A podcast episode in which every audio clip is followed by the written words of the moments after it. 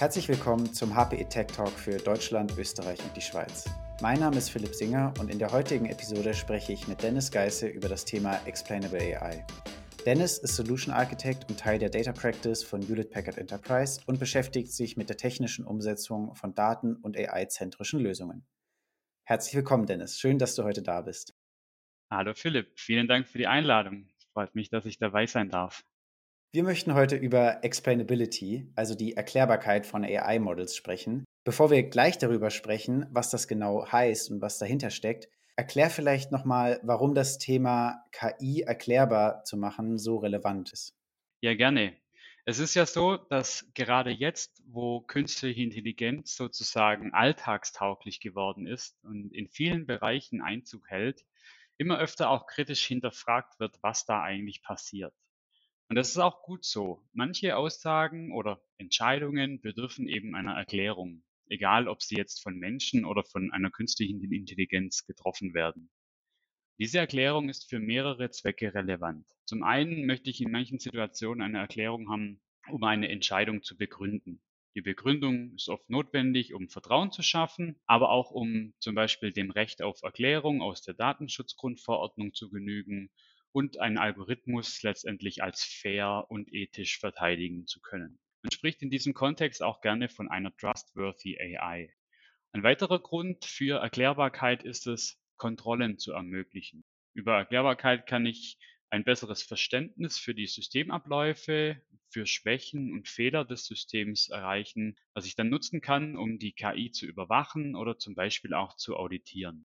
Und außerdem kann ein System bzw. ein Algorithmus viel einfacher und schneller verbessert werden, wenn dessen innere Prozesse bekannt sind und ich weiß, welche Teile des Systems welche Ergebnisse liefern, dann kann ich gezielt bestimmte Aspekte anpassen, verbessern oder korrigieren. Und das führt dann in gewisser Weise auch zum letzten Punkt, den ich erwähnen möchte, wofür Erklärbarkeit gut ist, diese Erklärungen können auch hilfreich sein, um neue Informationen abzuleiten und unser Wissen zu erweitern. Wenn ich also erklären kann, wie zum Beispiel ein neuronales Netz zu seiner Entscheidung kommt, kann ich daraus vielleicht auch ein bisschen bisher unbekannte Zusammenhänge ableiten oder neue Strategien entdecken. Okay, verstehe. Es gibt also einen bunten Strauß an Motivationen, sich mit dem Thema auseinanderzusetzen. Bevor wir jetzt weitermachen und tiefer in die Materie einsteigen, könntest du noch mal kurz erklären, was Explainability denn genau bedeutet? Ja, Erklärungen sind ja ganz grundsätzlich dazu da, jemandem eine Begründung für eine Entscheidung oder ein Handeln zu geben, sodass derjenige die Entscheidung nachvollziehen und für sich bewerten kann. Und das Ziel von erklärbarer künstlicher Intelligenz ist es, die Ergebnisse und Lösungswege von KI-Systemen für Menschen verständlich zu machen. Das ist bei manchen Methoden in der KI einfacher als bei anderen. Einfache Entscheidungsbäume zum Beispiel sind von Natur aus recht transparent und daher leicht zu erklären. Das Forschungsfeld der Explainable AI widmet sich heutzutage daher hauptsächlich der Problematik, die als Blackbox-Problem bekannt ist. Das heißt, dass Deep Learning Modelle wie beispielsweise neuronale Netze, wenn man sie korrekt anwendet, zwar oft genauer, dafür aber intransparenter sind als klassische Methoden.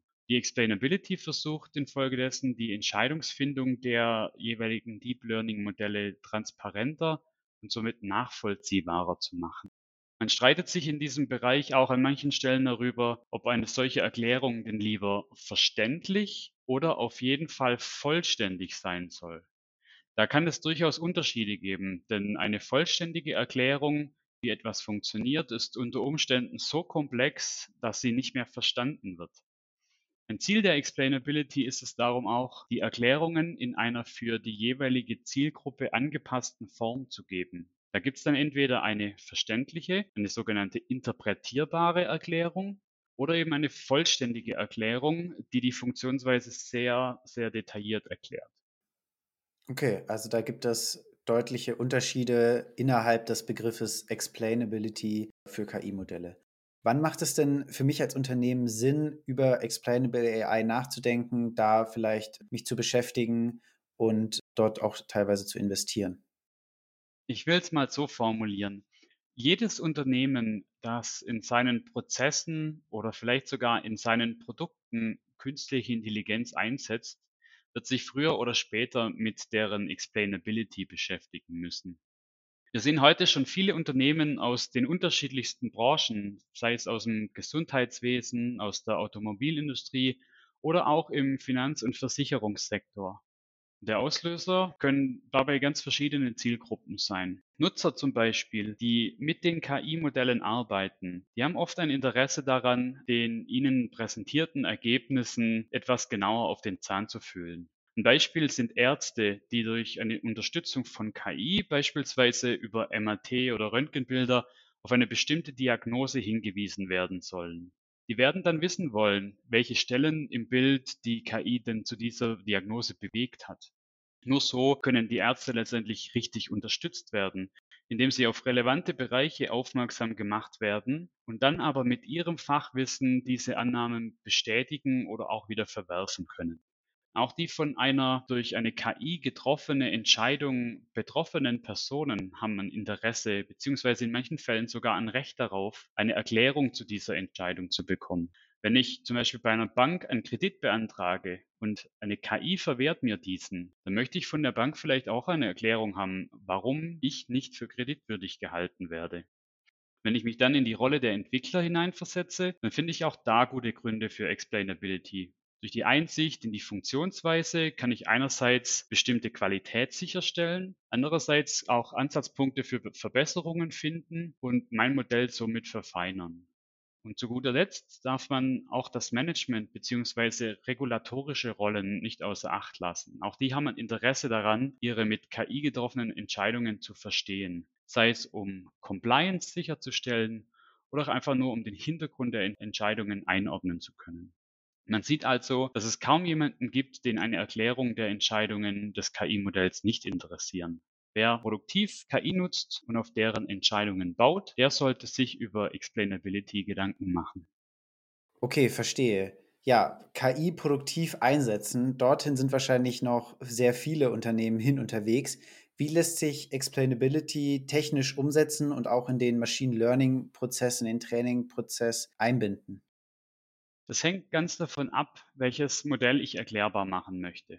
Generell lassen sich solche Explainer-Methoden anhand von drei übergeordneten Kriterien einordnen. Das ist der Erklärungszeitpunkt, die Modellabhängigkeit und die Erklärungstragweite. Und je nachdem, was ich erreichen möchte, gibt es dann mehr oder weniger komplexe Ansätze. Eine erste Unterteilung kann zunächst anhand des Zeitpunktes der Erklärung vorgenommen werden. Die Erklärung kann entweder stattfinden, nachdem das zugrunde liegende Modell eine Ausgabe geliefert hat.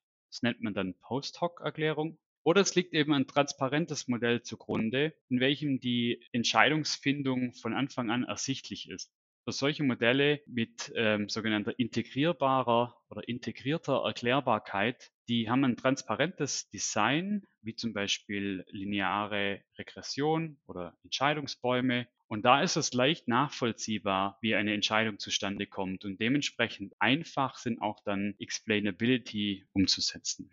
Bei Blackboxen wie neuronalen Netzen kommen nur Post-Hoc-Erklärungen in Frage. Die kann man dann unterscheiden in modellspezifische und modellunabhängige Methoden. Methoden gelten dann als modellunabhängig, wenn sie lediglich mit den Aus- und Eingaben eines Blackbox-Modells arbeiten können. Das heißt, die sind flexibel dann auch für verschiedene Machine Learning-Modelle einsetzbar. Modellspezifische Methoden hingegen bedürfen einer Anpassung vom zugrunde liegenden Modell und lassen sich somit nicht ohne weiteres auf alle Modelle anwenden. Und als drittes Merkmal von Erklärungsmethoden kommen dann noch die Erklärungstragweiten, die man in global und lokal unterscheiden kann. Globale Erklärungen sind Modellerklärungen, in denen die Funktionsweise des gesamten Modells dargelegt wird. Sie sollen also das gesamte System umfassend erklären. Lokale Erklärungen bieten im Gegensatz dazu eine Begründung für nur einen Teil des Modells beziehungsweise für einzelne Eingaben. Und mit diesen Kriterien lässt sich dann eine Auswahl an möglichen Explainer-Methoden einschränken, sodass ich die für mich passende Methode auswählen kann. Eine der bekanntesten und verbreitetsten Methoden ist sicherlich Lime. Das steht für Local Interpretable Model Agnostic Explanations und beschreibt somit schon im Namen ganz gut, was man damit erreichen kann, nämlich lokale, modellunabhängige Erklärungen. Diese Erklärungen werden vor allem bei der Klassifikation von Bildern oder von Texten genutzt. Als Erklärung erhalte ich dann am Ende eine Aussage darüber, welcher Bereich des Bildes oder welcher Teil des Textes für die getroffene Klassifizierung besonders ausschlaggebend war. Da Lime modellunabhängig ist, muss sich dafür nichts am Modell ändern. Lime erkennt die relevanten Bereiche, indem es aus verschiedenen Abwandlungen des Originalbildes, in dem dann verschiedene Bereiche gestört sind, also zum Beispiel ausgegraut werden. Und ähm, diese abgewandelten Bilder werden dann ebenfalls vom Modell klassifiziert und aus den Ergebnissen und deren Abweichungen zum Original werden dann die relevanten Bereiche errechnet. Das Ergebnis kann man dann grafisch darstellen. So kann ich dann also auf dem Originalbild den relevanten Bereich hervorheben oder markieren. Das ist dann so wie eine Heatmap oder wie kann man sich das vorstellen? Genau. Ein ähnliches Ergebnis kann ich auch mit LRP erreichen. Da wird ein neuronales Netzwerk mehr oder weniger reverse engineert und ähm, letztendlich kann ich dann wirklich die relevanten Pixel aus Bildern oder Videos identifizieren. Das Ergebnis ist dann ein detaillierter und genauer Eindruck, was relevant war. Es ist aber auch deutlich komplexer, das umzusetzen. Stattdessen vielleicht noch ein etwas anderes Beispiel, das auch sehr spannend und weit verbreitet ist. Das ist SHAP. SHAP nutzt das Konzept von Shapley Values aus der Spieltheorie. Dabei wird für alle Inputfaktoren eines Modells berechnet, welchen Beitrag die zum Ergebnis leisten. Das heißt, auf das KI-Modell übertragen dann, wie relevant die Inputfaktoren bei der Entscheidungsfindung sind. SHAP betrachtet dabei auch jeden einzelnen Wert des Inputs. Es wird dann also nicht nur ein Teil des Inputs als besonders relevant markiert, sondern für jeden Faktor wird berechnet, wie ausschlaggebend oder nichtssagend er ist. Das Original-SHAP ist dabei übrigens auch wieder lokal und modellunabhängig. Aber es gibt inzwischen auch Abwandlungen und Weiterentwicklungen, die eine globale Interpretation durch Shapley Values erlauben. Aber das sollen auch nur ein paar Beispiele sein. Es gibt noch viel mehr Methoden, je nachdem, was ich erreichen möchte. Wenn es dann an die Umsetzung geht, äh, verhält es sich wie beim Erstellen der KI-Modelle auch. Da gibt es mittlerweile in sämtlichen Programmiersprachen Implementierungen dieser Explainer, auf denen man aufbauen kann. Zu allen voran in dem Umfeld natürlich Python mit Libraries, mit denen ich die Funktionen in meine Applikation einbauen kann. Okay, super. Ich glaube, das hat uns jetzt einen sehr, sehr guten Überblick gegeben, wie Explainer eigentlich eingeordnet werden können, was man dann jeweils von ihnen erwarten kann. Also gerade diese Unterscheidung globale Erklärung oder eben doch nur lokale Erklärung. Ich glaube trotzdem, dass künstliche Intelligenz für viele immer noch so ein bisschen bedrohlich wirkt, sicherlich auch durch die Darstellung in den Medien und auch negativ besetzt ist. Und um das zu ändern, gibt es ja immer mehr Anstrengungen für eine trustworthy AI, die du auch vorhin schon kurz angesprochen hast. Und man spricht in diesem Kontext auch von einer sogenannten KI-Ethik, der man folgen soll. Was hat es mit dieser Initiative auf sich und wie hängt das mit äh, unserem heutigen Thema Explainable AI zusammen? Ja, da hast du recht. Ähm, es gibt immer noch sehr oft das Bild der bedrohlichen und nicht mehr zu kontrollierenden künstlichen Intelligenz. Aber gerade jetzt, da KI immer größeren Raum im täglichen Leben einnimmt und immer weitreichendere Entscheidungen trifft, ist es wichtig, dass dafür eine allgemeine Akzeptanz geschaffen wird. Und das passiert unter dem Namen Trustworthy AI, also der KI, der man vertrauen kann. Das ist auch für HPE ein wichtiges Thema. Wir haben in den Hewlett Packard Labs also unserer Forschungsabteilung, eine Gruppe, die sich mit Trustworthy AI beschäftigt und die sich dafür einsetzt, dass ethische Prinzipien, die wir von menschlicher Intelligenz im Alltag auch erwarten, auch beim Einsatz von künstlicher Intelligenz angewendet werden.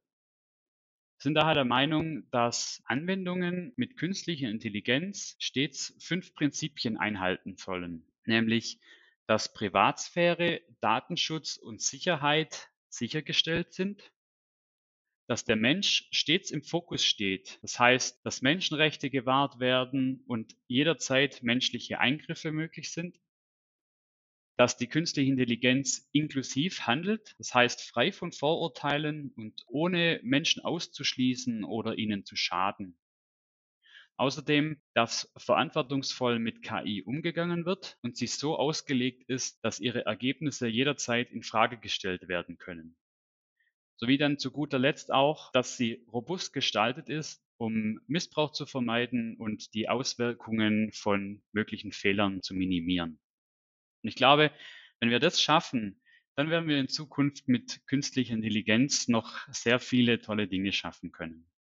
Ja, das hoffen wir doch. Sehr spannend, das Thema Explainable AI im Rahmen von Trustworthy AI nochmal in einem größeren Bild zu sehen. Wie kann ich als Entwickler von Modellen denn jetzt am schnellsten meine Modelle erklärbar machen? Wo sollte ich und wie sollte ich am besten anfangen damit? Ja, das hängt ähm, sehr stark davon ab, was man denn erreichen will und mit welchen Methoden man arbeitet, wie man das vielleicht auch an meinen Beispielen schon gesehen hat. Ich kann verstehen, dass das ganze Thema auf den ersten Blick etwas überwältigend und kompliziert wirkt. Deshalb fängt man üblicherweise auch mit einem Workshop an, bei dem alle Stakeholder mal zusammenkommen und über ihre jeweilige Sichtweise und ihre Wünsche sprechen. Erst dann sollte man einen strukturierten Plan für die Umsetzung entwerfen und diesen dann nach und nach umsetzen. Meine Kollegen und ich stehen dafür natürlich auch gerne zur Verfügung. Je nachdem, wie weit man in diesem Prozess schon ist, können wir vom ersten Workshop bis zur Umsetzung individuell unterstützen und unsere Erfahrungen mit einbringen. Okay, sehr schön. Ja, ich glaube, da hat man doch einen konkreten, konkreten Ansatzpunkt. Vielen Dank für das Gespräch, Dennis. Ich habe hier sehr viel gelernt. Jetzt bleibt wie immer noch die Frage, wie können Unternehmen dich am besten erreichen, um ihre KI vertrauenswürdig und interpretierbar zu gestalten? Ja, mich erreicht man am einfachsten, indem man eine E-Mail an dennis.hpe.com schickt. Aber natürlich äh, bin ich auch in den gängigen sozialen Medien zu finden. Ich denke, du wirst meine Kontaktdaten auch in der Beschreibung dieser Folge verlinken. Dann äh, freue ich mich auf die Kontaktaufnahme der Hörer und auf spannende Diskussionen. Sehr schön, genau. Wir werden alle Kontaktdaten in die Show Notes packen. Und damit vielen Dank nochmal an dich für deine Zeit und für deine Expertise und auch vielen Dank fürs Zuhören und bis zum nächsten HPE Tech Talk.